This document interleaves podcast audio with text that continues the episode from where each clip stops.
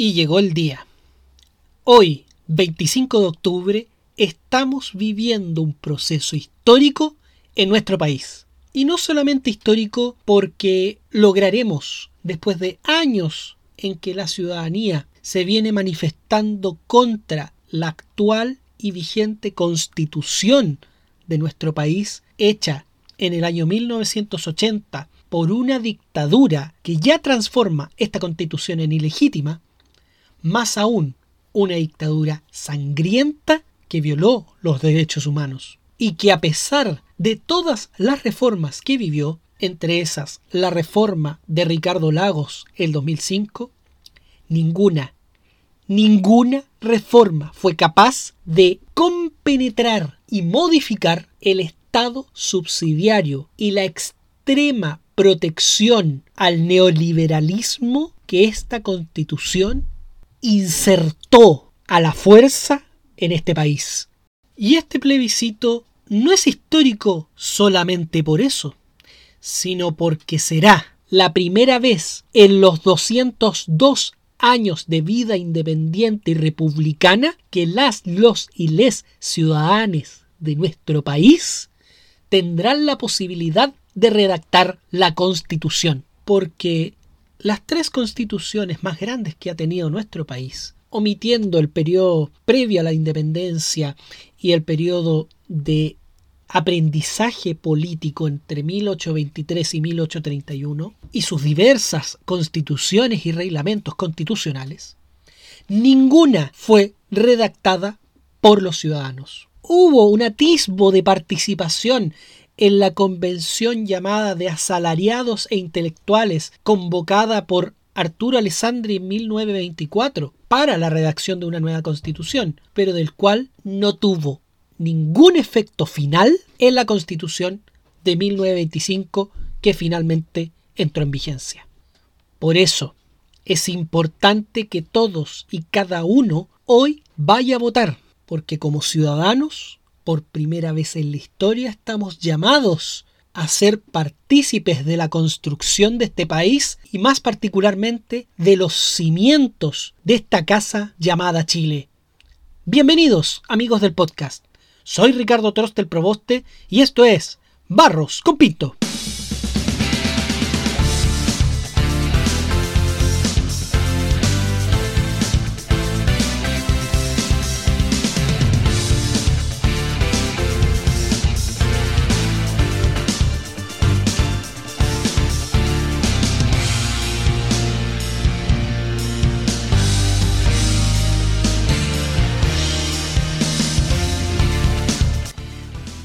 Hola, hola a todos ustedes, muy bienvenidos al octavo episodio de Barros con Pinto. Saludar a todos quienes nos oyen a través de las distintas plataformas de podcast, a través de Spotify, Apple Podcast, Google Podcast, TuneIn, Radio Public, Pocket Cast, Overcast, Breaker y Anchor. Saludarlos a todos ustedes.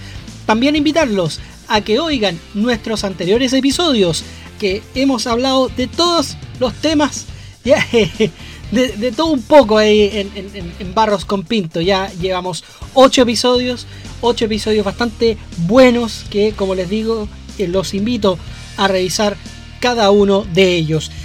Invitarlos también a que nos sigan en las distintas redes sociales. En Instagram, arroba Barros con Pinto. En Twitter, arroba Trostelporconce o TrostelXconce y en Facebook nuestro fanpage Ricardo Trostel, concejal de Concepción, donde transmitimos nuestros directos todos los viernes a las 20 horas. Precisamente ahora veremos el directo que tuvimos el pasado día viernes 23 de octubre en esta previa del plebiscito constitucional que hoy día 25 de octubre estamos viviendo en nuestro país. Obviamente, antes de empezar el episodio, no puedo sino invitarlos a todas, todos y todes que vayan a votar. Las mesas están abiertas entre las 8 de la mañana y las 20 horas, 8 de la noche, para que puedan ir a votar. Esto a propósito de, la pandemia, por cierto. Eh, se extendió el horario de votación justamente para que pudiesen todos ir a votar sin ningún problema, evitando aglomeraciones. Y si en estos momentos están saliendo de su casa para ir a votar, no olviden llevar su mascarilla, llevar alcohol gel, su cédula de identidad, lleven un poquito de agüita por si hace calor. Eh, al menos aquí en Concepción eh, hoy día va a ser un poco de calor, así que les recomiendo que lleven un poco de agüita. Privilegien ir caminando o en bicicleta y si van en vehículo traten de llevar también a otros vecinos, a otros amigos, aparte de la familia, para que eh, acercarlos de mejor forma a votar y especialmente den privilegio a los adultos mayores. Acerquen a los adultos mayores a sus locales de votación. Y por último, eh, tratemos de evitar justamente el transporte público debido a que con el coronavirus, con el COVID-19, se hace más compleja la convivencia justamente en el transporte público. Tratemos de que el transporte público lo ocupen solamente los adultos mayores. También recordarles que el biotren hoy día es gratuito. Todos los pasajes en biotren hoy día son gratuitos, así que para que puedan ir, si es que pueden trasladarse a su local de votación a través del biotren, hágalo porque no tiene costo alguno hoy día. Y recuerden que al llegar a su local de votación, respeten la, la distancia física. Cervel marcó un metro de distancia por cada persona, así que respeten por favor la distancia física. Y si aún no saben dónde tienen que ir a votar, revisen en consulta.cervel.cl. Ahí pueden saber dónde votar. Y los invitamos justamente a que oigan este podcast mientras van camino a, su local de votación o mientras esperan votar. Y obviamente votando, por último le pueden colocar ahí pausa y después retoman eh, para el regreso. Así que tenemos capítulo para rato, así que no hay problema en ello. Antes de ir a nuestra conversación, quiero invitarlos a que compartan en sus redes sociales este podcast para que podamos llegar a muchas más personas y nos etiqueten. Por ejemplo, si es a través de una historia de Instagram, nos etiqueten con arroba barrosconpinto. Si por ejemplo lo comparten en Twitter, etiqueten arroba trostelporconce y el hashtag barrosconpinto. Y así podamos llegar a muchas más personas para que nos oigan. Vamos con el tema del día de hoy. El tema básicamente es un poco de hacer un recuento de lo que fue la campaña para este plebiscito 2020 que hoy día estamos votando, para esta fiesta de la democracia que hoy día tenemos, y las expectativas que tenemos a propósito de los resultados. Ahí conversamos un poco también recordando las opciones. se acordarán seguramente si oyeron el cuarto episodio en que tuvimos a Rodrigo Riveros acá conversando acerca de este plebiscito que eh, hicimos el, paralelo entre la convención constitucional y la convención mixta. Bueno, ahora lo volvemos a hacer porque sabemos que aún, imagínense, aún hoy hay dudas respecto de ello. Así que, sin más preámbulos, los dejo con la conversación que tuvimos con Héctor Fernández, abogado y concejal de la comuna de San Pedro de la Paz, un gran amigo mío, en donde conversamos haciendo la previa de este plebiscito constitucional 2020 que hoy estamos viviendo en nuestro país. Héctor, ¿cómo estás? Ahora sí, ¿cómo estás? Hola Ricardo, muy bien, muy contento de compartir contigo este programa para todas las aplicaciones que tú largamente enumeraste, ¿cierto? Que a mí se me olvidaron ya. Eh, son muchas, son muchas. Eh, y un gusto acompañarte en este programa tan reconocido en la Intercomuna. Felicitarte por la iniciativa, particularmente también felicitar a quienes te siguen en estas redes sociales. Así que un gusto estar aquí esta tarde. Muchas gracias, muchas gracias Héctor. Eh, el tema de hoy día, como, como ya, ya lo anuncié al principio, básicamente estamos a dos días, a dos días de un hito histórico en nuestro país, un, hito que, no se había producido nunca eh, en los 200 años de, república. Eh, nunca se había determinado o que la gente determinara de forma legal, por decirlo de alguna forma, porque andan diciendo que, hubo otro plebiscito parecido, pero que no tuvo las mismas garantías que, que este. Eh, pero eh, este es un hecho inédito en donde además sí o sí va a ser la ciudadanía la que participe en la redacción de esta nueva constitución. Héctor, ¿cómo, cómo viste la campaña estos, meses? Que no solamente este último mes, sino que estos meses desde, desde que comenzamos allá por febrero, febrero, marzo, en la original fecha, hasta hoy día ya a dos días de, la campaña del plebiscito. Mira, yo eh, observé con, entusiasmo, Ricardo, eh, la campaña porque en general y hubo un primer periodo, un primer periodo relativamente largo, que todavía continúa un poco, que, fue como bien educativo, porque mm. naturalmente que los temas, cuando tú dices constitución política, eh, muchos le cuesta precisar la expresión. Eh, y, qué, qué, significado, qué efectos puede tener para, los electores común y corriente. Así que una primera fase que yo identificaría como bien académica, muy ilustrativa, educativa, ¿cierto? Y después ya se fue decantando y ya se fue aterrizando y, y los distintos adherentes a las dos opciones, a apruebo, ¿cierto? Y los de rechazo, ya fueron aterrizando eso y y, ya la gente tiene más internalizado lo que significa cada una en ese primer voto y lo, y lo que significa también la segunda, aun cuando todavía subsisten algunas dudas entre la comisión mixta y la convención nacional. Claro, de hecho ese ha sido el desafío, el desafío de, entender o saber qué, opción eh, representa, o sea, opción representa cada una, porque eh, si bien estamos absolutamente claros con, el apruebo, el apruebo y rechazo, pero aún hay dudas referente a la convención constitucional. De hecho, me pasó hace unos minutos atrás que una vecina nos contactó y nos dijo, yo voy a votar por la mixta. Y ahí le dijimos, pero ¿usted sabe qué es la mixta? No, pero es la primera opción. Entonces, ahí les explicamos y apenas le explicamos en qué consistía cada una, ahí me dijo, no, no, no, no voy, voy por la otra opción. No, porque nadie nos dio sus motivos por qué se eh, cambiaba en ese sentido la votación. Pero claro, es por lo mismo, porque aún quedan algunas dudas referente a las dos convenciones que tenemos, o sea, que, se van a sufragar este domingo.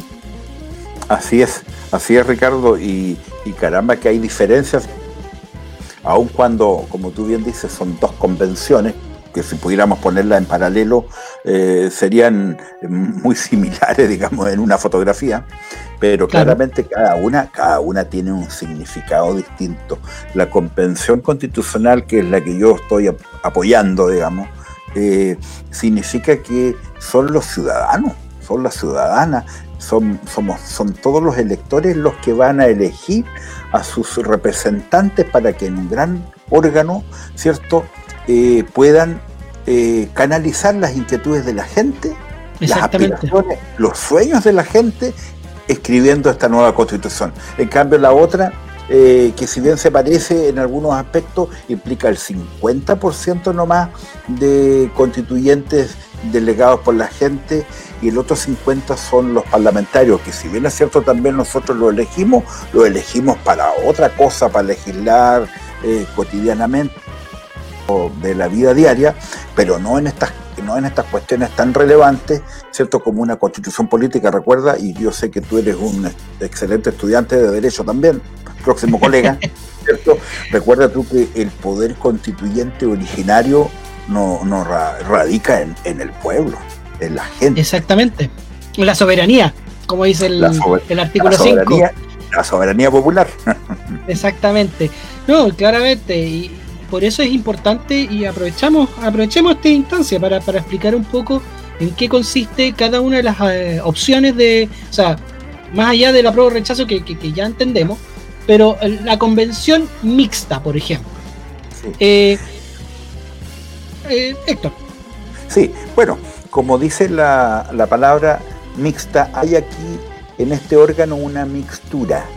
Es decir, la ley dice que el 50% de migrantes serán delegados constituyentes elegidos universalmente por los ciudadanos y las ciudadanas. ¿Cierto? Entonces la gente elegirá a la mitad, pero la otra mitad, el otro 50% de este órgano, que va a tener tan importante tarea, cuál es redactar la Carta Fundamental, son los parlamentarios. Y nosotros tenemos muchos amigos parlamentarios y conocemos mucha gente trabajadora y, muy acuciosa, pero digamos las cosas como son. El, el poder legislativo, Ricardo, y tú lo sabes también, está muy desacreditado y deslegitimado.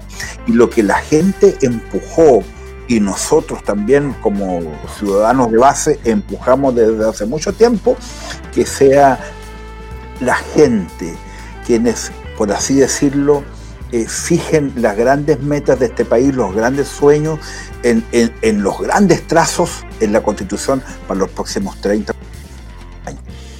Exactamente. Sí, ese, es el tema, que al final eh, cuando algunos dicen de que van a ser los mismos de siempre, claro, eh, si, estamos por, eh, si, hay eh, convención mixta, evidentemente van a ser los mismos de siempre. la vamos mitad a hablar, va a ser los mismos de siempre ya. la, mitad, la mitad va a ser los mismos de siempre, porque finalmente la convención mixta, esa mitad compuesta por parlamentarios, no van a ser designados por el pueblo, no van a ser designados por la gente, van a ser designados entre ellos mismos. Y ese es el problema. Y ese es el problema al menos de la convención mixta. Y por otro lado, para los que hablan respecto de, una asamblea constituyente y todo eso, la convención mixta no es eh, eh, una asamblea constituyente como al menos se, se, habla en la doctrina, que, ahí he estado leyendo un poco al, al respecto. En cambio, ¿qué pasa con la convención constitucional? Bueno, y la convención constitucional eh, es precisamente, yo creo, la que mejor representa eh, el movimiento social de Chile que irrumpió, pero ya a todas luces y con todas las luces, digamos, el, 18 de octubre, pero que venía desde mucho antes. Eh, muchos chilenos, tú, y yo, marchamos en su momento, por ejemplo, por no más AFP, por decir algo, o marchamos... Sí, pues, o marchamos también y nos encontramos por una educación pública gratuita y de calidad. Pero eran, eran marchas especiales, ¿cierto? Eh, eran por esos temas. Pero, ¿qué pasó en octubre? En octubre todos nos encontramos, ¿cierto? Diciendo, mira, nadie nos escucha, está bueno ya, aquí queremos cambios bastante profundos, cambios más significativos. Y eso eh, pasó eh, a partir de octubre con, esa, con ese estallido social y, Exactamente. Y la constitución fue tema. Sin duda hay muchos más, pero ese fue el gran tema. Así es, estamos conversando con Héctor Fernández, eh, abogado y concejal de San Pedro de la Paz, eh, respecto del plebiscito, porque estamos ya a solo horas, bueno, dos días en realidad, eh, del plebiscito constitucional de, del 2020 donde decidiremos si queremos o no una nueva constitución. Héctor, eh, ¿viste la, franja televisiva? Vi, vi, eh, vi varias, no todas completas, fíjate, no, todas, sí, pero había unas bien, bien decidoras, pero no la, no pudiera decir que las vi todas completas, pero, pero me gustó mucho, y aunque era, era divertido porque en la otra franja decía aquí no hay actores, pero, pero en, la, en la franja del apruebo había algunas representaciones, porque esos son muy decidoras que, que a la gente le gustan mucho. Eh, como te digo, la, me gustó mucho, muy creativa. La del Partido Radical, por ejemplo, era de muy buena calidad, efectivamente. El que piensa, aprueba. claro, no, muy buena. Y, y, así en general los partidos eh, los partidos, digamos, aplicaban su creatividad y los sectores independientes, las organizaciones de la sociedad civil también. Así que, bueno, yo espero, Ricardo, como tú dices, que a partir de la convención constituyente sea el pueblo quien, si gana el apruebo, como espero, ¿cierto?, elija a sus delegados constituyentes de acuerdo a cómo efectivamente eh, lo representa. Es decir, si tú eh, eres partidario, por ejemplo, de, una serie de derechos sociales que se establezcan en la Constitución, bueno, uno votará por esos candidatos que se la juegan por esos derechos sociales, por el medio ambiente, etcétera. Es que es el tema, justamente eh, un poco lo que he recalcado en este último tiempo. Básicamente, básicamente que con la convención constitucional eh, la gente va a tener la posibilidad de decidir quién es su constituyente eh, y no necesariamente, o sea, independiente que, finalmente sea por el sistema parlamentario, o sea, por el tema de las listas, el, famoso sistema proporcional de, de Dojón, pero a pesar de que sea por, por ese sistema, eh, la gente va a poder decidir si vota por el, el que ha visto en todas las campañas, que al final no ha salido en ninguna y que este va a ser un premio consuelo, o va a poder elegir a el que piensa eh, igual a, ella misma, a la persona, que, lo representa en sus ideas. Y eso es también el llamado a que la gente, ya obviamente después del apruebo, después del plebiscito constitucional de, este domingo, vote en el, el, el 11 de abril, cuando se vote por los constituyentes, por quien le representa en su pensamiento, no por el, el nombre que le suene más o no por, por, la cara más bonita, porque aquí estamos hablando de eh, redactar una nueva constitución. Y si estamos redactando una nueva constitución, tiene que necesariamente ser alguien que represente mi idea, que represente mis pensamientos, no que, que, que, que me, me, llamó la atención y, voy a votar por él, no. O sea, por, porque sí. No puras caras bonitas, no, no tanta farándula, no tantas eh, canastas o cosas de ese tipo, Ricardo. Sí, pues, y, fíjate tú que, a, modo de ejemplo, piensa tú en la pandemia y piensa tú, porque respecto a la constitución tenemos que eh, decidirlo, ¿cómo queremos un, un Estado minimizado, débil, sin recursos, sin facultades, o queremos un, Estado robusto, ¿cierto? Que dé cuenta, por ejemplo, de lo que el temor que teníamos, un Estado robusto que dé cuenta de una salud apropiada y correcta, una salud eh, con una cobertura para todos los chilenos.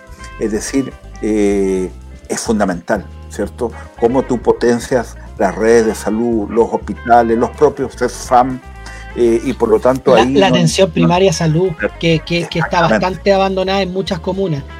Así es, entonces, eh, eh, para allá vamos, es decir, eso es lo que queremos enfatizar, potenciar. Yo no quiero un Estado subsidiario como lo establece la Constitución de 1980, sino un Estado más bien solidario y no el estado de eso, por ejemplo, ese es un, tema que hay que aclarar bastante, eh, porque justamente de, los que están en contra de la nueva constitución, no, vamos a volver a, mencionar esa opción, pero los que están en contra de la nueva constitución, eh, claro, han infundido tantos miedos, tantos mitos, que de hecho ya los conversamos en un episodio anterior con el abogado Rodrigo Riveros, eh, pero pero imagínate, esto lo conversamos hace, una, hace un mes. Ha pasado un mes eh, de toda la franja electoral y lo único que se vio en toda la franja electoral fueron mitos, miedos y más aún, ellos mismos decían, no votes por el apruebo por miedo. Yo, creo, yo creo que al final eh, eh, es todo lo contrario. El que vote rechazo, y, al menos eso es lo que he visto de opiniones, es básicamente es que tengo miedo de Chilezuela, es que tengo miedo de que, de que haya un estallido social 2.0, es que tengo miedo de que, de que me vayan a quitar mi casa. Entonces, de, un Estado comunista, y de hecho lo he oído, y eso es lo que me, llama más la atención, lo he oído en personas que, que, tampoco podemos decir que son tan ilusas, sino que de verdad hay gente que cree que con la nueva constitución va a, imperar un Estado comunista. Entonces, ¿cómo hacemos? ¿Cómo, cómo bueno, ya, nos, ya se hizo frente en varias oportunidades, pero aún hay gente que sigue con eso, sigue con eso. Lo vimos en esta, esta última semana de la franja, de hecho. Eh, yo tampoco, y tengo que ser sincero, tampoco vi todas, todas las franjas, o sea, todos los días, pero vi algunos eh, y además también los comentarios de redes sociales. O sea, eh, quemaron una iglesia el 18 de octubre y al día siguiente ya está en la franja de, un partido que, no está con la nueva constitución. ¿Qué es eso? Miedo. Tú eh, Ricardo, que a propósito de los miedos y los temores como mecanismo de presión para la gente común y corriente que a veces no participa en política, ¿cierto? Eh, que no participa ni siquiera como dirigente comunitario. Eh, Recuerda eh, la votación del 10% para eh, sacar de tu cuenta de AFP. ¿Cuántos dirigentes de derecha dijeron que si se aprobaba esa ley iba a significar poco menos que el país se iba a incendiar, que la economía iba a reventar, y fue todo lo contrario. Y fue todo lo contrario. El país se dinamizó, se pagaron deudas, la gente pagó, eh, compró, y finalmente la economía le hizo bien, todos estaban de acuerdo. Entonces se administra con mucho temor y mucho miedo que eh, uno puede decir, pero ¿por qué hacen esto? Y no es, fíjate tú que en la elección del presidente Trump en Estados Unidos con con su rival demócrata, el discurso, Trump dice que el que apoyan a su adversario quieren una Venezuela. Es decir, por favor, elijan mejores argumentos, porque son ridículos los argumentos realmente, fíjate tú. Eh, todo lo... ¿Cómo, ¿Cómo, es posible esa caricatura de cosas? No, no. No, no, no. De hecho, eh, aquí está, me acordé, me acordé que hace un, unos días atrás eh, hicieron el comentario en, la, en, las noticias referente a que, a que, por ejemplo, las deudas, las deudas, la cantidad de deudas disminuyó considerablemente tras el 10% pero considerablemente. Entonces, los morosos, eh, déjeme buscar. De, mira, este, este estudio es, es solamente comparable con el 2011. Desde el 2011 no teníamos las cifras de morosos que tenemos hoy día después del 10%. O sea, básicamente, la gente lo que hizo fue, con el 10%, pagar deudas. Así es. Pagar deudas. Entonces, y no estamos hablando de de un informe poco serio, de no, estamos hablando de hecho de Equifax, que aquí, sale, las empresas de, básicamente las empresas de cobranza, que, ellos mismos vieron cómo la, morosidad de, sus de sus usuarios bajó pero enormemente. Entonces, y, ese, y eso es, por ejemplo, una de las cosas de, de lo que se discute y debate para, para esta nueva constitución, que hoy día tenemos una ciudadanía horriblemente endeudada y que vive de la tarjeta, de la tarjeta de crédito de, la casa comercial X, y que la ocupa para, para comprar sus eh, eh, eh, pertrechos mensuales, o sea, sus alimentos mensuales, lo ocupa para el transporte, lo ocupa para, para, para el vivir diario, y lo único que hace al fin de mes es pagar esa deuda y endeudarse de nuevo. Y así, y es una bicicleta le cortas esa, esa, lo que pasó ahora en la pandemia, le cortas ese ciclo y joder, o sea, por decirlo de alguna forma, colapsa su, su economía familiar y se ve acogotadísimo en deuda. Así es, así es. Ahora, fíjate tú que, que bueno, se nota, está a la vista que yo soy mayor que tú, eh, Ricardo, pero fíjate tú que eh, uno dice, a ver, no es magia. Lo que va a ocurrir el domingo no es magia. Es decir, no porque gane el apruebo, ¿cierto? Por eso tampoco hay que eh, inyectar eh, tanta expectativa a la gente, ¿cierto? No, porque no es magia esto. ¿Sabes lo que yo creo? Que el domingo va a votar, ¿cierto? Con todas las providencias que tú sabes, ya con su alcohol gel, con su mascarilla, con su lápiz de pasta. Si la gente va a votar y hay un porcentaje de participación significativo, y yo entiendo como significativo, ojalá sobre el 40%, porque nosotros sabemos que las elecciones municipales mm, vota cerca del 30% nomás, por lo menos en la comuna de San Pedro y en otras comunas también. Pero si es sobre el 40%, sobre el 50% sería fantástico. Recientemente en Bolivia hubo un ochenta y tantos por ciento de participación. Fantástico. Eh, entonces, es un ejemplo de civilidad y cómo el pueblo en Bolivia se movilizó para mantener sus derechos sociales que todos sabemos con Evo Morales más allá de los errores que él cometió, ¿cierto? El último, querer eh, modificar a la fuerza y ser candidato de nuevo. Eh, más allá de esos errores, le puso estabilidad a Bolivia y sobre todo eh, potenció el aparato productivo y, el pueblo, digamos, gozó de ingresos como nunca había tenido. Pero ahí participó sobre un 80%. Si en Chile participamos más del 50%, se le da una gran legitimidad al, apruebo. Y, y yo lo interpreto, fíjate, como una corrida de cerco. Correr el cerco. De eso se trata, yo creo. Correr el cerco de lo posible. Exactamente. Eh, entonces, no es que, por supuesto, las cosas vayan a cambiar inmediatamente, pero estamos corriendo el cerco de lo posible, estamos acercándonos más a más justicia social, más igualdad, etcétera. Exactamente. Estamos conversando con Héctor Fernández, abogado y concejal de San Pedro de la Paz. un saludo a quienes están oyéndonos en este, en este minuto.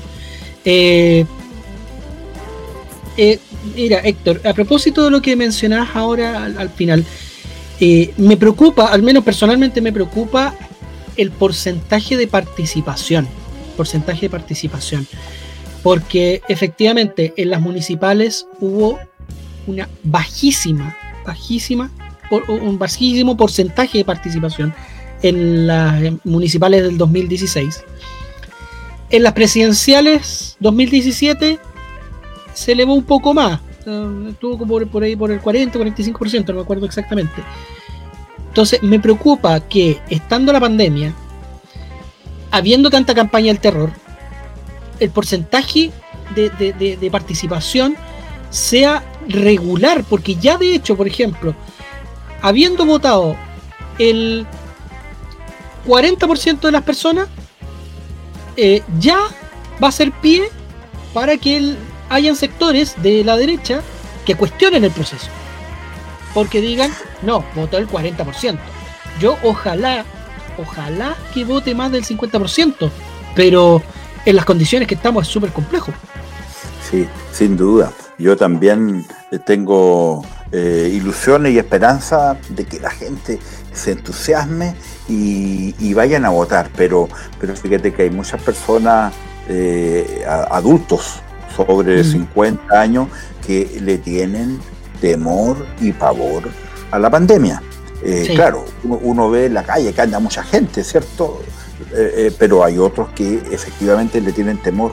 Entonces, pero como alguien dijo, ir a votar va a ser más seguro que ir al mall o ir a la feria, va a ser más seguro que eso. Entonces las personas deben entender de que estos, estos hitos, como tú dijiste, estos hitos son cada 40 o menos.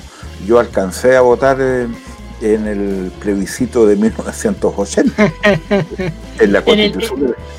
ese, ese proceso. Oye, eso mismo podemos comentar un poquito ahí a propósito que lo menciona. Porque claro, hay algunos sectores que plantean como el plebiscito del 80 como un plebiscito constituyente también. Pero eh, para los que somos más jóvenes, ilústranos un poco de cómo fue en realidad ese plebiscito. Bueno, lo primero que en la redacción de la Constitución eh, hubo una participación eh, meramente académica, es decir, se reunieron profesores distinguidos, todos por supuesto de derecho político y constitucional, ¿cierto? Fundamentalmente, y trabajaron un proyecto de constitución cierto que más tarde el Consejo de Estado, donde estaba también trabajó el presidente, expresidente Alessandro Rodríguez, pero finalmente eh, fue la dictadura militar de entonces la que, digamos, sancionó un proyecto y lo plebiscitó, sí o no, pero no hubo registros electorales. Es que ese es el tema. Claro, no hubo libertad eh, de prensa para contrastar las distintas, eh, el articulado, las instituciones, los principios que habían en la Constitución plasmados ahí. No hubo participación de la gente, no hubo libertad de opinión. Eh, y, como te digo, en eh, en dictadura fue en el fondo, claramente. Eh, fue, fue un plebiscito en dictadura con todo lo que eso significa, sin libertad. Entonces, no ten, ese sí que no tenía legitimidad, ni de origen, ni de ejercicio, ni de nada. Eh, ahora, ahora estamos primero con un plebiscito de entrada. ¿Quiere usted una nueva constitución o no la quiere? La gente se va a expresar con vocal, electorales, ¿cierto? Con libertad para que todos eh, planteen su punto de vista. Eso no se vio en ese entonces para nada.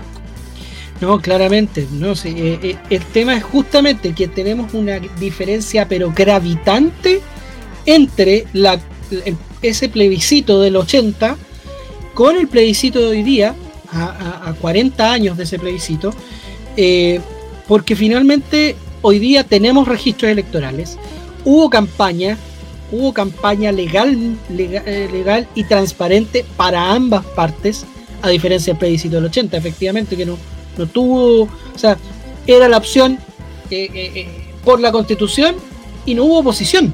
O, sea, o vota sí o vota sí, una cosa así. Entonces, a diferencia también, por ejemplo, el plebiscito del 88, que que ahí, ahí sí hubo un registro electoral, ahí sí hubo campaña para ambos par, ambas partes, entonces, entonces es, completamente eh, totalmente distinta las dos realidades.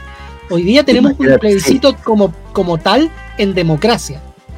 Imagínate tú que si tú votabas que no en ese tiempo, era como y, si no había o entonces una constitución del 80, tampoco regía la constitución del 25 entonces, existían lo que se llamaban las actas constitucionales. Entonces era un absurdo prácticamente. Hoy día, si gana el rechazo, cosa que yo tengo claro que afortunadamente no va a ganar, eh, yo tengo mi corazoncito también y creo que no va a ganar el rechazo. Y ahí vamos a hablar de... pero, pero, está, claro que, está claro que si gana el rechazo, eh, sigue vigente la constitución de 1980 y sus modificaciones posteriores. Y si gana el apruebo, está claro, el itinerario, eh, se elegirán delegados constituyentes y estos trabajarán un año en una nueva constitución y mientras tanto va a regir eh, el actual instrumento jurídico. Claro, es que, es, es el tema, y, un poco volviendo a lo que decías tú, que esto no va a ser un tema inmediato, si ah, votando y aprobándose este 25 de octubre una nueva constitución, va a seguir vigente la constitución del 80 al menos hasta que tengamos el plebiscito de salida en dos años, en, uno o dos años más. Entonces, eh, y, que en ese plebiscito de salida, para aclarar a, quienes nos están oyendo y viendo, eh, vamos a, ahí se va a elegir si es que queremos la nueva constitución redactada por la convención que salga electa ahora. Entonces, eh, y ese es el tema. Ahora, y nuevamente, esto no va a ser inmediato, porque si bien van después de eso va a entrar en vigencia, pero lo que eh, hace unos días le decía a alguien, la propia constitución del 80 se demoró 4 o 5 años en, aplicarse casi en su totalidad, eh, eh, o un poco más, porque después de la constitución del 80 vinieron las diversas leyes que vinieron a, reforzar esa constitución. Exactamente, las leyes eh, las constitucionales, las leyes de Purum Cali, que sé yo, todas las, normativas.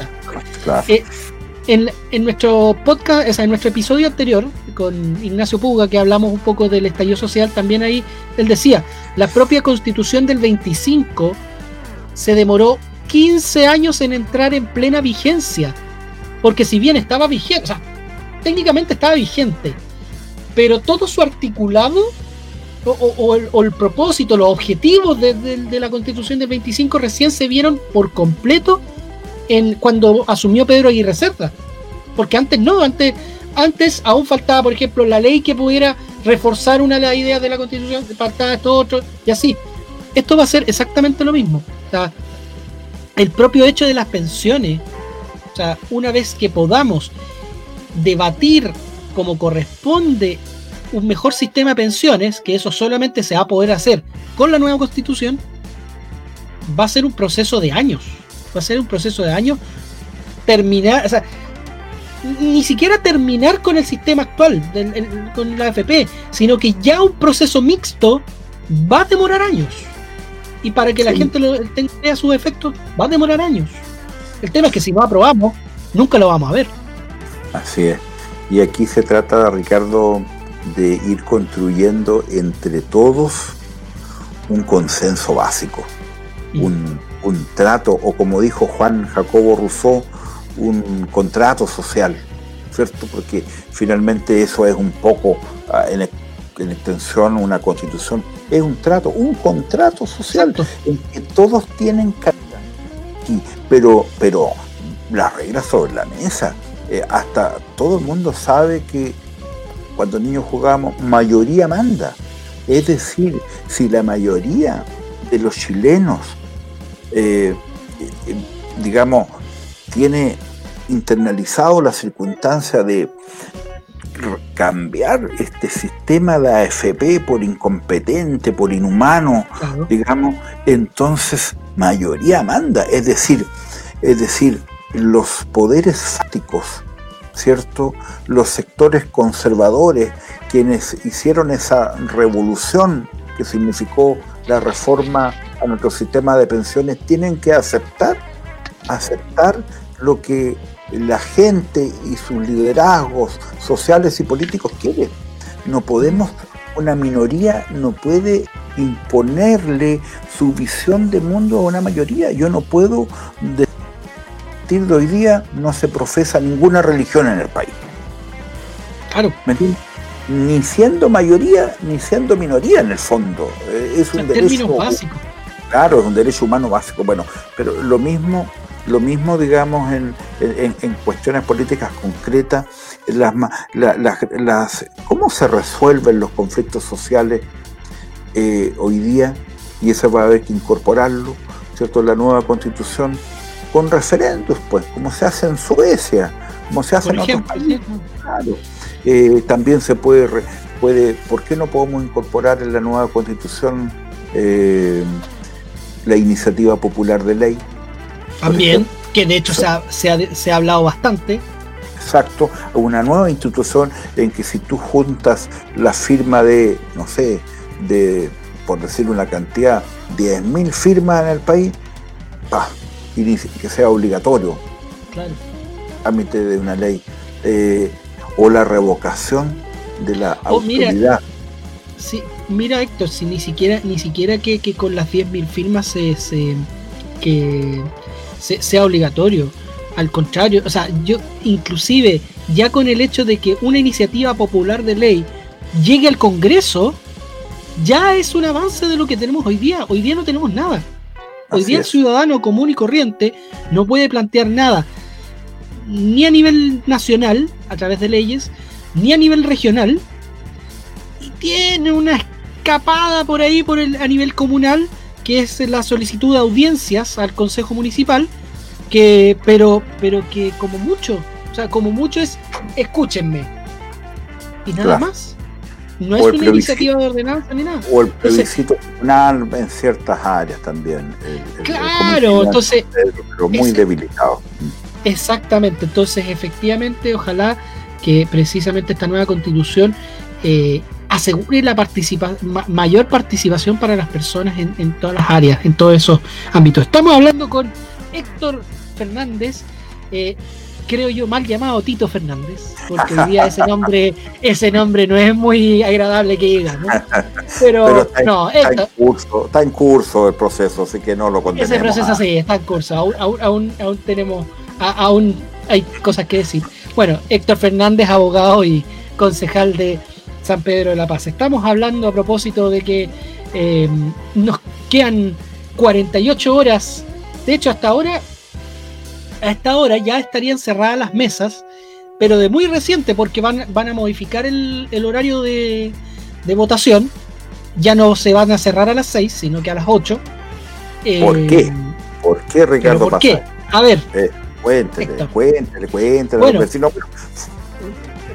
es para que sea más espaciado y no nos amontonemos todos a, digamos, esa es la idea. Sí. A propósito del tema de la pandemia, porque evidentemente en, otras circunstancias el, plebiscito hubiese sido hasta las 6, pero como estamos en pandemia, eh, la idea es precisamente que la gente no se amontone que si puede votar un poquito más tarde, lo haga, o un poquito más temprano, lo haga también.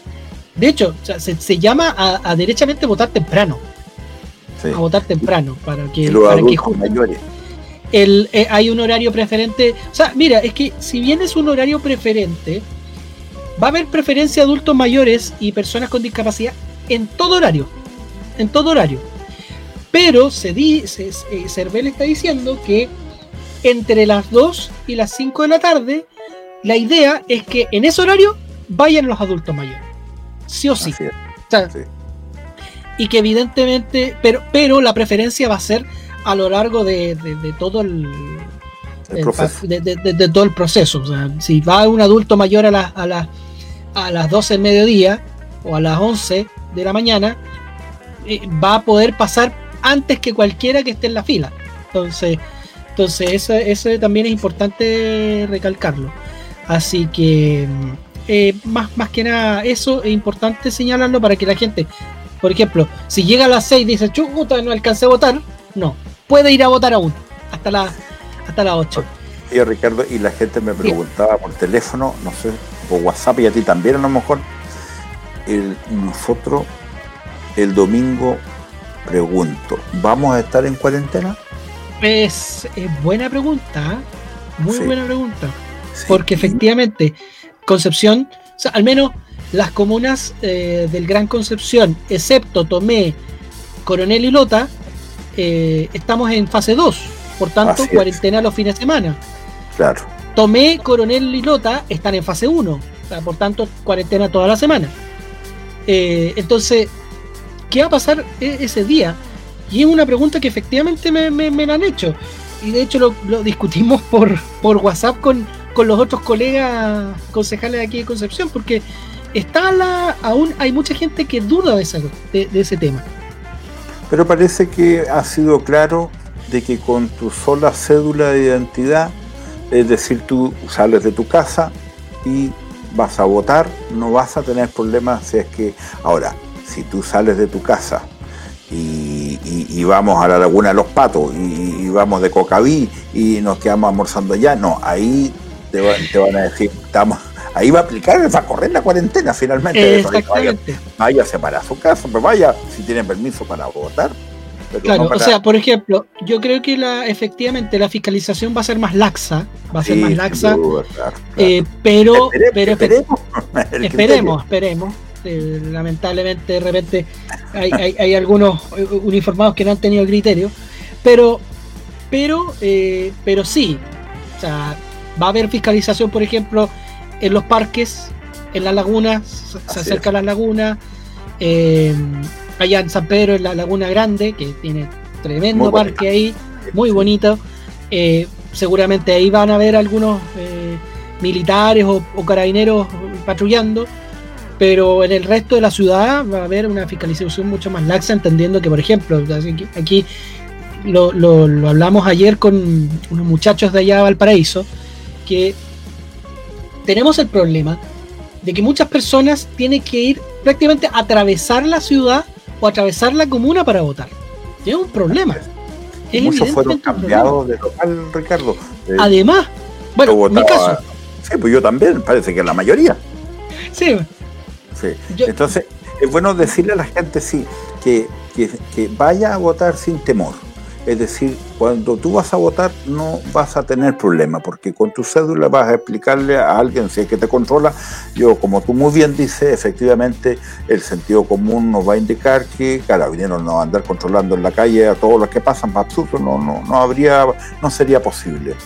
Pero si tú vas a otra parte, pero como muy bien también dices tú, en otros sectores van a controlar. Ahora también está ya está vigente la posibilidad de que alguien saque un permiso para ir a comprar a la farmacia por tres horas, alguien también, eso, está vigente Eso, eso, de hecho, el llamado justamente que ha hecho las autoridades en ese sentido es a que la gente, si va a votar, vaya a votar y listo.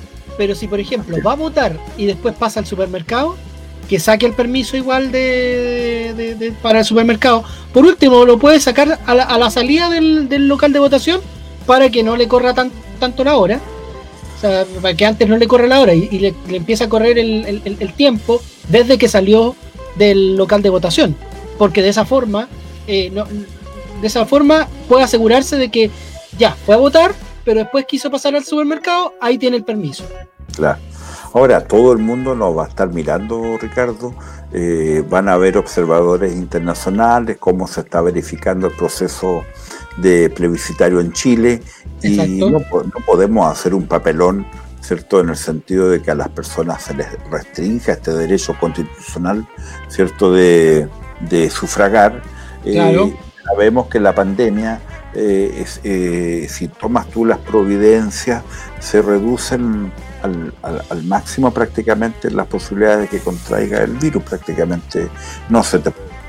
No, pero si vas con tu mascarilla bien puesta, eh, si vas con tu alcohol gel y si mantienes la distancia precisa, no debiera pasarte nada, digamos.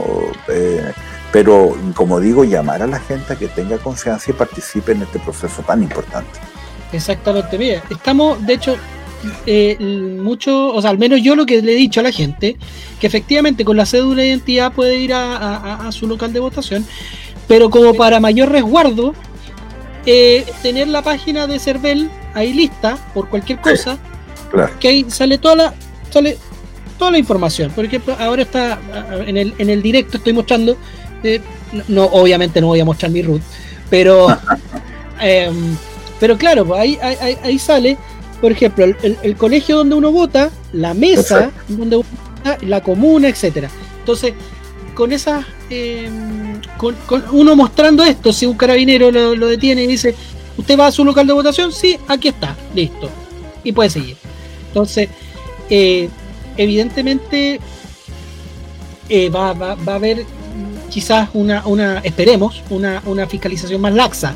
Pero si hubiera fiscalización, usted con, mostrando en la página y, que a propósito estamos aquí justamente en el directo publicando abajo que revisen sus locales de votación, eso es importante, revisen oportunamente sus locales de votación si aún no lo han hecho en la página cervel.cl, súper fácil, inmediatamente sale abajo consulta de datos y uno puede em, acceder a, a, sus datos, eh, haciendo una pequeña operación ahí, colocando su root, eh, ah, colocando que usted, es humano, porque antes era no soy robot, ahora, ahora dice soy humano. Entonces tiene que apretar ahí unos cositos para, corroborar de que, uno eh, es ser humano. Y de ahí le aparece toda la información. La mesa de votación, el lugar, la escuela o el lugar donde va a votar, la dirección. Entonces, y con eso usted se lo muestra al, al funcionario y ningún problema. Estamos con Héctor Fernández, eh, abogado y concejal de San Pedro de la Paz. Ya hablamos un poco, Héctor, de las expectativas que tenías para, para, este domingo. A ver, cuéntanos un poquito más. arrójate un porcentaje. Un porcentaje. Ah. cuánto crees que, ah. el apruebo? Mira, bueno, ya hablamos de la, del porcentaje de, concurrencia, sí, de participación. Pero yo creo que el apruebo va a andar el apruebo. O sea, dando por hecho que gana el apruebo, por supuesto. Que gana cerca del 80% de los votos eh, válidamente emitidos. El 80, te, lanzaste alto. Me lancé a la, piscina con todo el optimismo. Pero, pero Ricardo, si fíjate tú que el optimismo se basa en lo siguiente. Algunos sectores de derecha, eh, eh, como Pablo Longueira, como Lavín, eh, han, han reflexionado y han dicho en realidad no tiene sentido votar el, el rechazo. Ellos dicen, lo que ellos apuestan es a controlar la convención constitucional, es decir, a poner candidatos conocidos ahí para ellos y, que, que, obtengan en abril eh, hartos votos y controlar a lo menos más del 30% que históricamente la derecha siempre ha tenido como un 30%, un tercio del electorado. Ese va a ser, ese va a ser una pelea, porque efectivamente eh, hoy día prácticamente la UDI por completo está por el rechazo, pero las vamos a ver haciendo campañas en abril también para constituyentes, porque no van a perder el espacio. Entonces, oh, claro. va a ser una contradicción, bueno, ellos verán sus bueno, ah, no, sería la primera contradicción de ellos. Contradicción vital. Desde, los tiempos de, desde los tiempos de Vigi. Pero yo fíjate, sí. Oye, perdón, se me cayó el carnet. Pero yo me la juego, eh, Ricardo, por un, sí, entre un 70 y un 80%. Ese es mi rango. Yo, yo pienso que va a depender netamente de la cantidad de participación que, que tenga el plebiscito. Yo creo que es posible quizás, quizás lleguemos a un 80%, siempre y cuando vote más del 50%. O sea, haya un 50 sobre un 50% de participación. Sí, es más, si hay un 60, si hay un 60, puede disparar más. No, de hecho, llegamos al, al 80% de la prueba. Si hay un 60% de participación. Por eso digo. Pero si es bajo el 50%, yo creo, o sea, yo creo que ahí podrían ser las, las, posturas más moderadas en ese sentido, que dicen que puede ganar por un 65% por ahí. Un 65, 60%. Pero, y por eso el llamado es justamente que la gente confíe, vaya a votar con las precauciones, con todas las precauciones. Y de hecho ahí ya vamos a, revisar en un ratito más un video de, de Cervel. El llamado es que vayan a votar con las precauciones. Entonces, pero si no va a votar la gente, le damos margen al rechazo para que ellos puedan decir, ah, no, no era tanta gente como ustedes decían. Entonces, entonces hay que ir a votar. Hay que ir a votar. Y es muy importante esto, Ricardo, porque por un lado eh, la gente no se había sentido motivada a participar porque, entre comillas, nada pasaba, nada cambiaba. ¿Cierto? Pero por primera vez existe la posibilidad de sustantivos en, numerosos eh, aspectos. Entonces, por eso la gente debe ir a votar, debe tener confianza, debe tener fe que con su participación eh, es posible lograr cambios. Es decir, es ahí cuando se logran los cambios y no cuando tú al finalmente te abstienes y, no participas. ¿Cuánta gente arrepentida dice, mira, no fui a votar y está este caballero de presidente? bueno, dice. Eh, ese es el tema. Bueno, pues. por eso es importante, por eso es importante ir a votar este domingo. Eh, ya hemos repetido bastante y, yo creo que no va a ser suficiente eh, con, repetirlo tanto acá, sino que en todo momento repetir que vayan con mascarilla, respetando la distancia física, con el alcohol gel, que a todo esto tengo que ir a comprarlo, con su lápiz, con su lápiz pasta, de hecho, azul, azul lápiz pasta azul, de cualquier marca, de hecho, eh, no sé si te acuerdas, Héctor, em, aprovechando ahí muy, muy brevemente un paréntesis, cuando fuimos al encuentro de concejales en Osorno, no, nos pasaron estos lápices, de hecho, ahí, dice Osorno. Eh, que, bueno, un regalo que fue de la municipalidad de Osorno. Yo creo, estoy pensando seguir con este, porque justamente el lápiz pasta azul. Oye, pero si hay, hay, hay, lápiz, hay ofertas de venta de lápices azules. Eh, los de la prueba valen como Ay, pesos y los de rechazo valen como 9 lucas. claro, lápices para la prueba como 200 pesos y para, para el rechazo de mil pesos. Eh. No, sí. Bueno, eso es lo otro. ¿A qué vas a ir a votar tú, Ricardo? Más o menos. Mira, estoy pensando, estoy pensando, obviamente depende mucho. Tengo entendido que finalmente el domingo no llueve, no va a llover. Así que creo yo que voy a votar como a las 11 de la mañana y voy a ir en bicicleta, de hecho.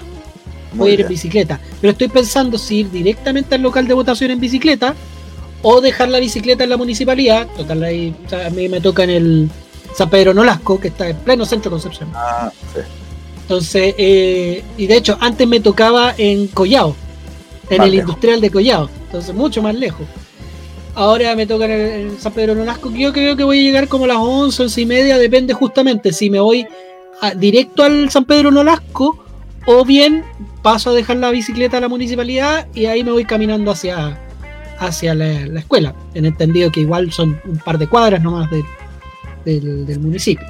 yo, siempre, yo siempre votaba en la escuela Sargento Candelaria, en el popular sector de la Candelaria, pero A, la, mayoría nos cambiaron en, San Pedro y parece que en todas partes, y me han enviado más lejos a San Pedro de la Costa. Entonces, Es lejos. Bastante lejos, bastante lejos. Bastante, lejos. Entonces yo espero ir como alrededor de las 11 de la mañana, igual, como a las 11 de la mañana, porque uno dice, mira, las 11 es buena hora. Eh, y, luego eh, ir a mis locales de, Bueno, y lo otro, decir, sí, ¿ah? decir, eh, Ricardo, que por qué aparentemente pasó esto de que a la mayoría de las personas le cambiaron su local de votación. Sí, sí, alguien de hecho preguntó eso, así que de, ahí vamos a ir a los comentarios, antes, de cerrar el... Yo entiendo que eso es por, por razones de que como se... La idea es evitar aglomeraciones, eh, hubo más, hay más locales de votación. Y como hay más locales de votación, entonces se redistribuye el electorado en más locales de votación y eso hace que realmente tú eh, te cambien, digamos, de como nos ha pasado a los dos y a muchos vecinos, muchos vecinos que Mucho. que se revisen en cervel.cl, eh, ¿cierto? Ahí abajo, ¿cierto? Y se revisen ahora y no anden a última hora perdido yendo de una parte cuando en circunstancias que les toca ocho. Entonces evitemos eso. Es eh, sumamente importante, justamente, Héctor, que revise la gente, que revise oportunamente dónde va a votar este 25 de octubre, porque, o si no, o sea, para que no veamos lo que vemos en cada elección, que hay mucha gente que llega a su local de votación y llega perdida, diciendo, chuta, yo siempre he votado acá, ¿por qué me cambiaron? Entonces, bueno, ahí está ya un poco la respuesta que, dio Héctor, que efectivamente es por, por la eh, mayor eh, cantidad de mesas, o sea, perdón, de locales de, mayor cantidad de, locales de votación y de mesa para permitir que la gente pueda eh, votar en condiciones seguras a propósito de la pandemia. Bueno, estamos con Héctor Fernández, abogado y concejal de San Pedro de la Paz. Vamos a ver, Héctor, en los comentarios que nos han hecho las personas a través del directo aquí, a través de la página Ricardo Torostel, concejal de Concepción. Eh, primero algunos saludos ahí de Mirta Muñoz, buenas noches, concejal, Ricardo Trostel. Hola Ricardo, ya Virginia Valdés dice. Cristina Aguilera no es la cantante, no es la cantante. buenas tardes aquí presente. Eh, Laura Fernández también. Eh, buenas tardes, estimado concejal Ricardo Trostel, se le saluda desde Talcahuano, nos, ven ahí. Mira, qué bueno. Sé si ubica a don Miguel Ángel Sangüesa usted. Pero conocidísimo vecino de San Pedro de la Paz, pues. Ilustre vecino de San Pedro. Aquí está, aquí está saludándonos. Saludos para mis amigos concejales, abogados de Concepción y San Pedro de la Paz. Felicitaciones por sus ilustraciones. Se les ve y escucha con mucho respeto y admiración. Vamos por la tranquilidad y la paz este 25 de octubre. Un gran saludo a Miguel Ángel, que estuvo un poco delicado de salud, así que que se restablezca muy pronto Miguel Ángel. y, que vuelva, Y, que vuelva, ¿cierto?, como un, precandidato que es en San Pedro de la Paz. sí, pero, bueno, hay que decirlo, don, Miguel es de, otro partido distinto al de nosotros dos, pero igual es Ahí siempre eh, eh, eh, lo conozco y ha sido siempre, siempre comprometido ahí con. Y estamos unidos en esto, en esto de la prueba. Aquí, aquí no, no, nos juntamos todos por el apruebo, prácticamente. Don Guillermo Latorre, buenas tardes, amigo. Y aquí justamente la pregunta que nos hacíamos delante. ¿A qué se debió los cambios de, del local de votación? Que precisamente, ahí ya lo explicamos, por el aumento de cantidad de mesas debido a la pandemia, básicamente. Por eso se reestructuraron varios.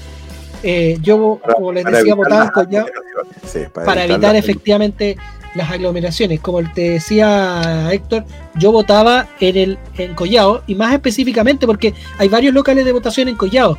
Imagínate, yo votaba en el industrial de Collao. Uh, Bien allá atrás. Al fondo, porque por ejemplo, está el estadio Esterroa, está el gimnasio municipal, están algunos colegios que, hay en, el sector Los Lirios, está eh, la escuela, em, la, escuela, ay, se me fue el nombre, que, de hecho ahí va a votar mi, mi, señora madre ahora, siempre, ella por ejemplo... la antigua experimental, ¿no? No, no, no, no. Eh, el, que está frente a la Universidad del, del Bio, Bio. Ah, ya, ya. La que está una escuelita ahí que está frente a la Universidad del Bio Bio. Eh, ella va a votar ahí ahora. Eh, y está el industrial de Collao, que es el local de votación más lejano que hay en Collao. Y ya a mí me ha tocado por tres, cuatro elecciones ir allá a votar. Oye, Ricardo, y eh, probablemente esto, esto mismo se va a aplicar a lo mejor para Abrila. Eh, probablemente, yo creo, porque imagínate cuánto se va a demorar cada elector de votar en abril con cuatro papeletas, mm, digo oh. seis, no sé cuántas papeletas van a ser, cuatro a lo menos, digamos. Cuatro, es que van a ser cuatro finalmente. Claro, ahora van a ser alcalde, alcalde, concejal, alcalde. concejal, gobernador regional y constituyente. Claro, claro. Entonces van a ser cuatro, va a ser bastante complejo. Y ahora, ojo, que esta eh, hay que prepararse porque para la siguiente elección municipal van a seguir siendo cuatro. Pero ahí lo que se va a decidir son los core. Porque ahí la elección de core va a pasar a la elección municipal. O sea, ya el, próximo periodo de los core va a ser eh, de tres años, por lo mismo, para poder juntar prácticamente. vamos a tener, por un lado, elecciones locales, que va a ser municipales y regionales, y por el otro van a ser las elecciones parlamentarias y presidente. Así es. Si es que no se modifica el periodo de presidente en la, nueva, constitución. Rigoberto Cornejo, chuta, es un poco extenso el, mensaje que damos como medios cortos ahí de Colchagua, sí, también seguidor nuestro desde la región de Higgins. Saludos para ti y para el concejal Fernández de San Pedro de la, de la Paz. Muy interesante la conversación y su recuerdo del proceso eleccionario de septiembre del año 80. ahí lo que hablábamos delante. Sí, saludos a Rigoberto. Bueno, don Guillermo Latorre también, seguidor desde el primer episodio de Barros con Pinto, dice, apruebo lo que dice. Yo también apruebo lo que dice. aprobamos todo. Mirta Muñoz dice, me gusta mucho escucharlo porque se aclaran muchas dudas que tiene la mayoría de la gente y a veces no preguntan y tienen ideas equivocadas, por lo que escuchar es gratis. Gratis, eh, o sea, por, por lo... Ah, y tienen ideas equivocadas por lo que escuchan. Gracias, concejal. O concejales en este caso, los dos concejales. ya, Ricoberto aquí hizo otro comentario bastante extenso que no sé si nos va. nos va a tapar toda la pantalla, pero vamos a, a, comentarlo rápidamente. Eh, eh, porque es súper interesante lo que dice. La presidenta Bachelet envió en marzo del 2018 por mensaje presidencial al Congreso Nacional un proyecto de reforma constitucional basado en los cabildos constitucionales que se desarrollaron en el 2016. No me acuerdo si el 2015 también. Pero sí, sí o sí 2016. En distintos niveles. En la discusión ciudadana de estos cabildos se basó este proyecto y entre otras novedades proponía la iniciativa popular, popular de ley, lo que comentábamos, para que para la que exige el patrocinio del 5% de los ciudadanos de la República y propone un periodo presidencial de 6 años sin reelección y con pro no, no me alcanza parece que el, comentario era aún más extenso porque no, no me alcanza a, aparecer el comentario completo.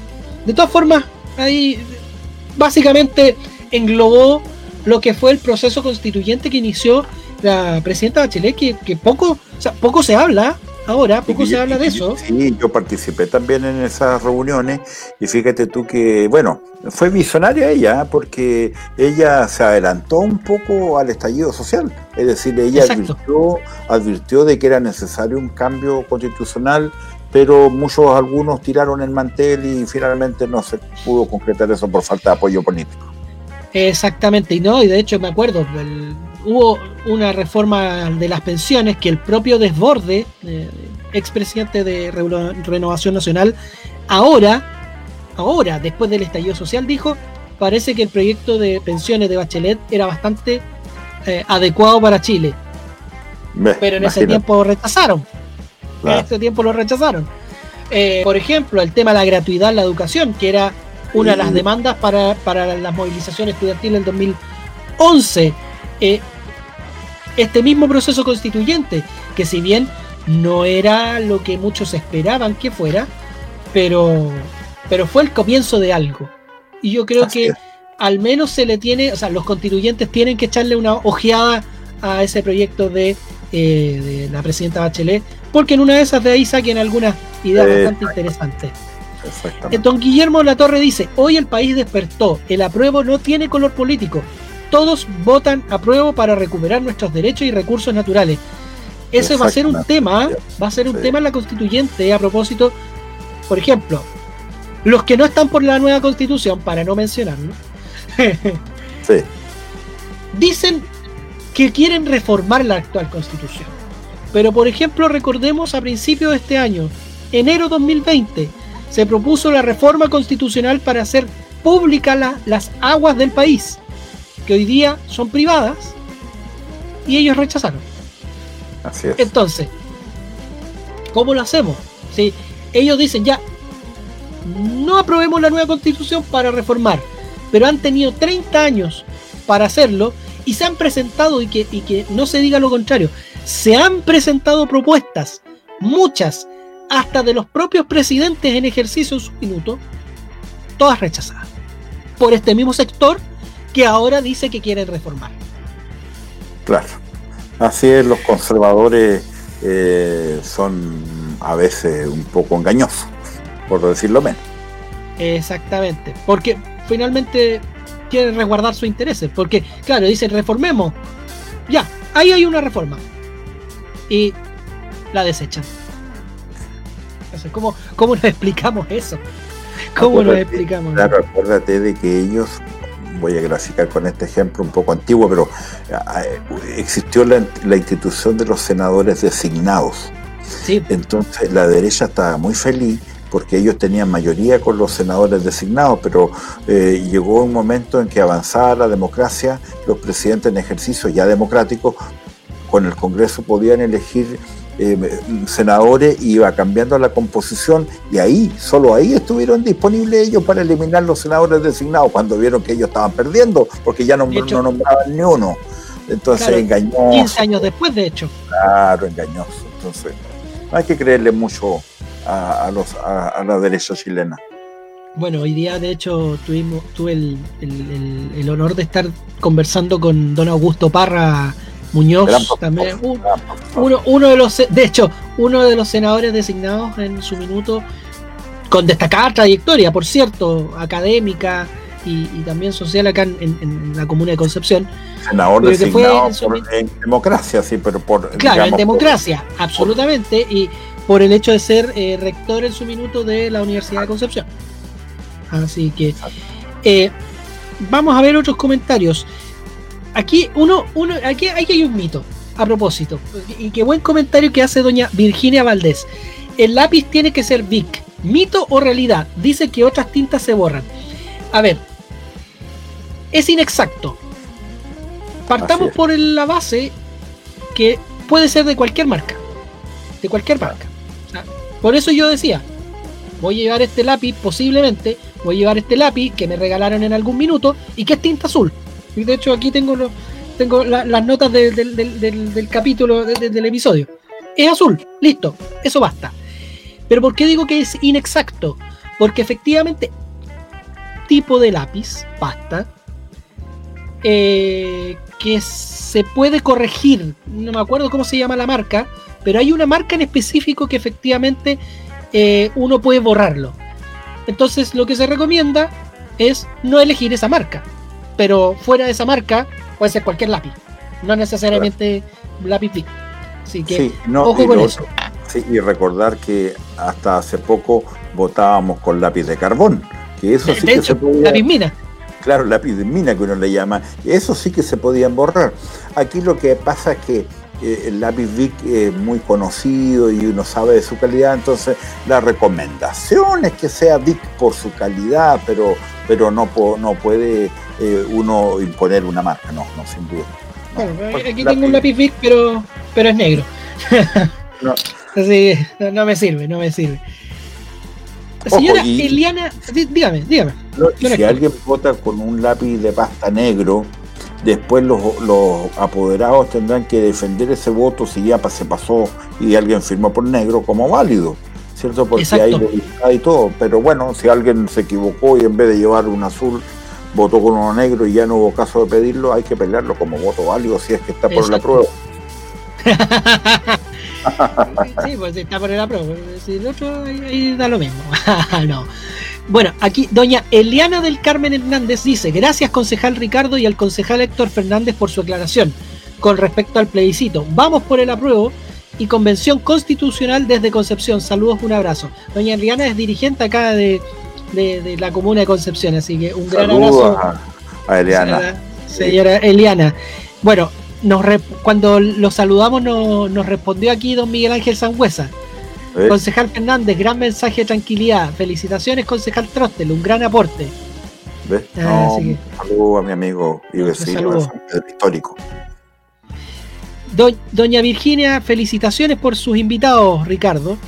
Y aquí don Guillermo hace alusión en otro comentario. Y me, dice, ojo con la publicidad de una radio que dice que es independiente de verdad y no tiene nada de independiente. tiene mucha razón, ¿eh? No, sí, sabemos, sabemos de qué radio está hablando. sabemos sabemos de qué radio está hablando. Bueno, de hecho, eh, a propósito de esa radio, quiero hacer un último comentario antes de pasar a nuestra última sección, que me llamó mucho la atención de que a nivel regional al menos, la única campaña radial que hubo hasta al menos la última semana, en la última semana cambió la situación, pero hasta la última semana la única campaña radial a propósito del plebiscito fue la de la otra opción, la de, los que no quieren la nueva constitución. Pero era una campaña fuerte, que, que todo el rato, todo el rato le da con, con eso, con eso.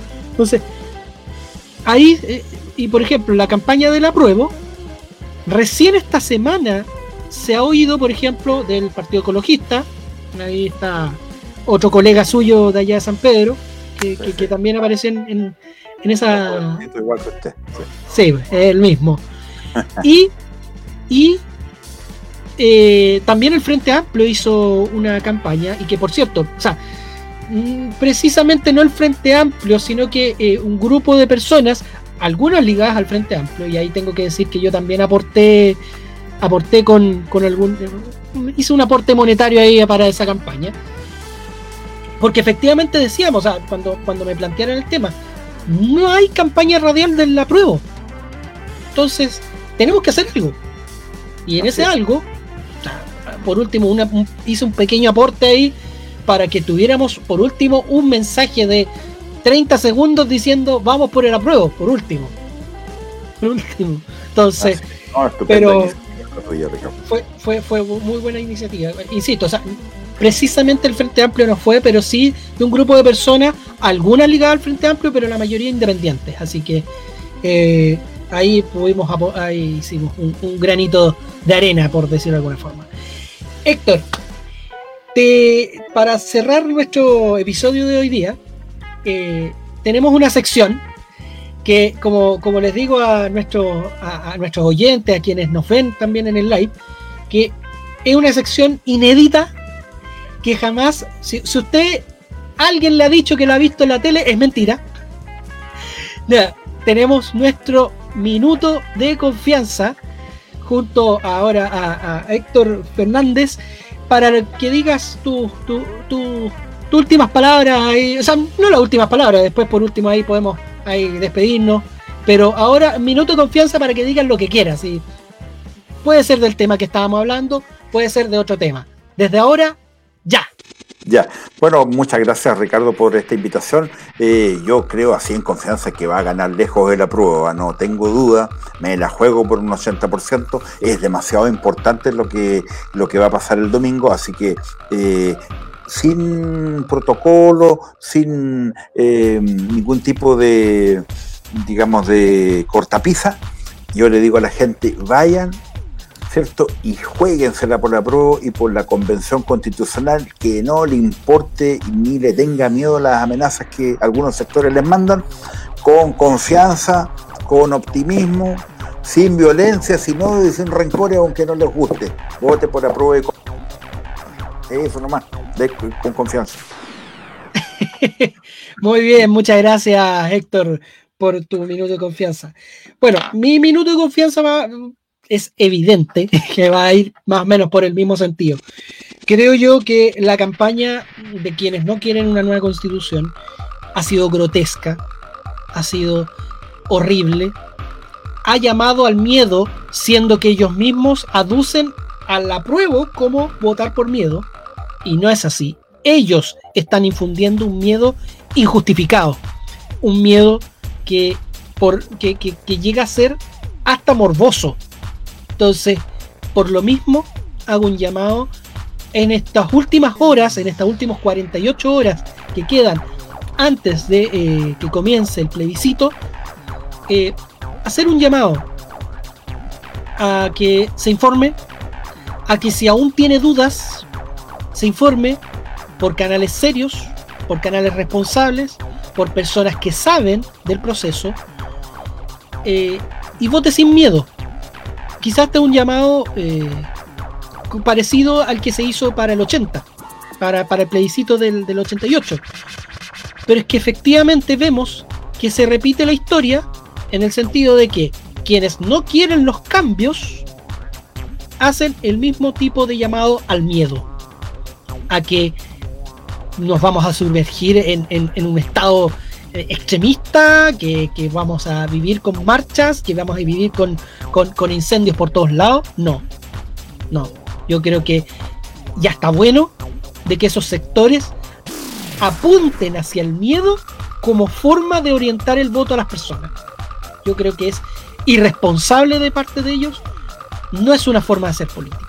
Así que llamo a todos, todos y todos que vayan este domingo, 25 de octubre, en unas pocas horas más, a votar por el apruebo, por la Convención Constitucional, sin miedo, sin violencia, con el lápiz azul, con el lápiz pasta azul y con su mascarilla y con toda la, la fuerza de tantos años, de tantos años que se peleó por un Chile más digno, que esta olla reventó el año pasado, porque el estallido social sí se vino, sí se veía, y se, se veía desde muchos años atrás. Fue solamente la olla que estalló, que, la olla a presión que explotó. Pero por lo mismo, todos esos años que, que hayan servido de algo, que todas las muertes, todos los ojos que se sacaron durante este estallido social valgan la pena este 25 de octubre y de ahí en adelante, porque evidentemente con este plebiscito no termina todo, sino que empieza todo. Empieza el nuevo Chile. Ese fue mi minuto de confianza de este episodio de hoy día agradecerte enormemente, Héctor, por eh, tu participación hoy día, por, aceptar la invitación de venir a, Barros con Pinto. Ojalá y quizás más adelante podamos tener otra oportunidad en donde podamos conversar de, otros temas. Puede ser de también a propósito de la nueva constitución, puede ser un poco también de la realidad local, temas políticos, ahí podemos conversar un poco de todo. Tus últimas palabras antes del cierre, Héctor. Me acordé de un chiste, el humorista Berreguer decía que nunca se olvidaría de, las tres últimas palabras de su suegra. Glu, glu, glu. Ah. No, oye, no, no, no, estamos chistes machistas acá, ¿eh? ni contra la suegra. Cuidado, cuidado, cuidado. no, no, no, no, pero es que Verdaguer era así, era un poco machista, pero ahora ya no está Verdaguer. Oye, no, felicitarte Ricardo por este extraordinario felicitar a los, a los eh, televidentes, a los telescuchas, a los telespectadores, ¿cierto? Por sus comentarios, por su participación. Eh, y encantado de estar aquí, compartir estos minutos contigo y con todo el público que nos ha acompañado. Así que un abrazo grande, a votar por el apruebo y por la convención constitucional sin lugar a duda. Un abrazo Ricardo y un abrazo a todos. Como decían, mixta no, Mixta no. Convención constitucional. Muchas gracias, muchas gracias Héctor. Y bueno, esa fue la conversación que tuvimos el pasado viernes 23 de octubre, antes de ayer, con Héctor Fernández, abogado y concejal de San Pedro de la Paz, en la previa de este plebiscito constitucional, esta fiesta de la democracia que estamos viviendo hoy en nuestro país. Agradecemos a todos quienes nos oyeron a través de las distintas plataformas Spotify, Apple Podcast, Google Podcast, TuneIn, Radio Public, Pocketcast, Overcast, Breaker y Anchor. Saludarlos, agradecerles a todos ustedes e invitarlos a que, por un lado, oigan nuestros anteriores episodios y por otro lado, compartan este capítulo, este episodio de Barros con Pinto. También invitarlos a que nos sigan en nuestras distintas redes sociales, arroba Barros con Pinto en Instagram, en Twitter, Trostel por o Trostel y en Facebook, nuestro fanpage Ricardo Trostel, concejal de Concepción, donde emitimos todos los viernes a las 20 horas nuestros directos. Y si están oyendo este episodio hoy 25 de octubre, nuevamente invitarlos a votar. Este es un plebiscito histórico en el que tenemos que participar todos. Recuerden ir con su mascarilla, ir con su alcohol gel, con su cédula de identidad o pasaporte.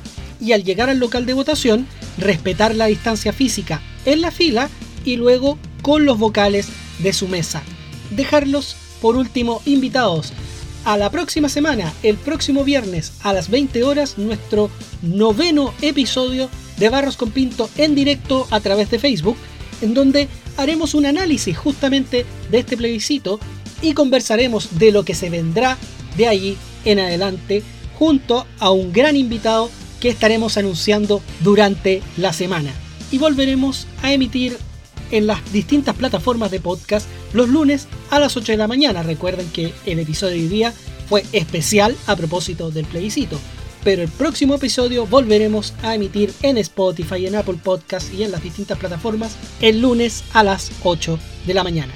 Sin más que decir, que tengan una muy buena semana y que hoy día sea un día exitoso donde gane la democracia. Que estén muy bien, nos vemos, chau chau.